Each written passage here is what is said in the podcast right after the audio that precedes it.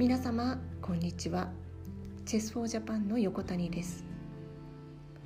最近はオフィスの模様替えを少ししたりして気分転換もしております。今日はチェスと経営についてお話したいと思います。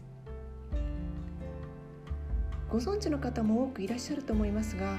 チェスは6種類の駒があります。その位置を含め全てに明確な役割と必要性がございます。例えばですがキングを守るために真横にクイーンがいてそしてビショップが調整役というように。ビショップは宗教を司る司教さんですね。ビジネス経営でもただ目立つ人を配置するだけでなく助言する人また分析する人調整役成果を最大限に発揮できる人発信する人が必要です。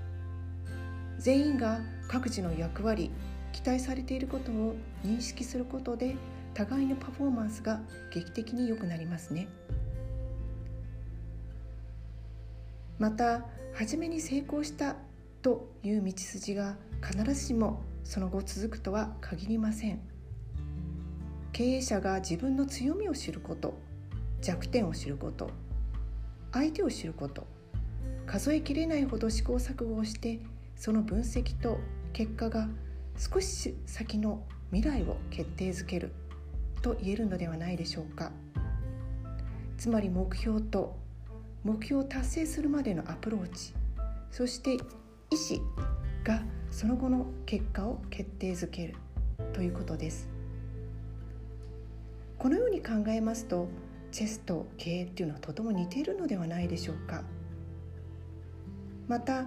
実際に何が起こっても融通を利かせる柔軟性も実はとても大切だと思っています、えー、私自身はチェスをこのように見ておりますが皆様はどのように考えていらっしゃいますでしょうか？ではまたごきげんよう。